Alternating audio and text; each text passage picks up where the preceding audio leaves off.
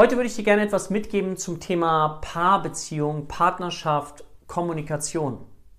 Und zwar möchte ich dich einladen, mal mit mir kurz ein Gedankenexperiment zu machen und dich in eine Situation hineinzuversetzen, wo du mit jemandem gesprochen hast.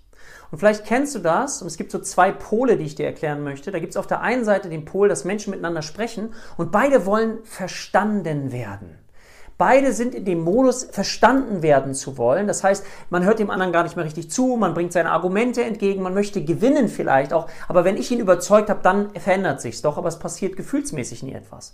Und dann ist es wichtig, zu schauen, ob einer der beiden in der Lage ist, die Rolle mal zu wechseln und aus dem Gefühl von verstanden werden zu wollen, in den Bereich verstehen wollen hineingehen kann dass ich tiefgründig versuche, mich auf die Position des anderen zu versetzen, um zu verstehen. Und dann ändert sich das, weil wenn beide in dem Pol des Verstanden werden wollen sind, dann kommt keine wirkliche Kommunikation zustande.